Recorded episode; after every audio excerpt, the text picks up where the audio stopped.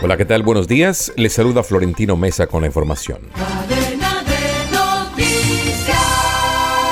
La cotización del dólar en Colombia volvió a batir récord al cerrar ayer jueves en 4.885 pesos, en una jornada en la que llegó a cotizarse a 4.921 y según analistas es probable que el precio de la divisa llegue a la barrera de los 5.000 pesos antes de finalizar el año. Entre los factores nacionales que más han intervenido en el alza desmesurada de la divisa, se destaca la incertidumbre para la inversión frente a la reforma tributaria que se discute actualmente en el Congreso y las declaraciones de algunos funcionarios, señalaron expertos.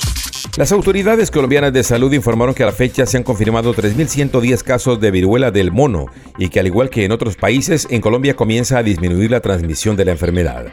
La directora general del Instituto Nacional de Salud, INS, Marta Ospina, indicó que el 99.3% de los casos se han registrado en hombres entre los 18 y 48 años de edad. El 80% ya se encuentran recuperados sin complicaciones ni secuelas y no se registra ningún fallecimiento.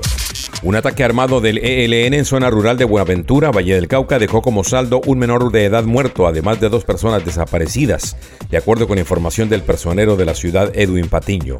Por el momento no se conoce la identidad de la persona fallecida, pero se dijo que era un joven de 14 años que cursaba octavo grado en el colegio Patricio Olave Angulo. Los habitantes de Buenaventura le exigieron al gobierno que incremente el pie de fuerza ante el temor de nuevos ataques armados por grupos criminales. Descarga gratis la aplicación Red Radial y encuentra siempre una radio para tu gusto. Escucha lo mejor de la radio hablada en Colombia, noticias, deportes, entretenimiento, programas familiares, música en todos los géneros y gustos, y cada hora los avances informativos en cadena de noticias. Descarga ya la aplicación de la red radial disponible en Google Play Store y lleva la mejor radio en tu celular.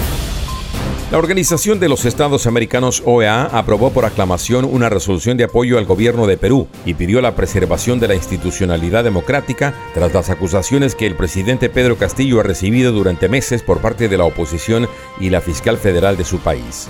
La resolución se votó después de que un representante de la Comisión Interamericana de Derechos Humanos CIDH dijera que Perú vive un escenario de crisis constitucional. Volveremos con más en Cadena de Noticias.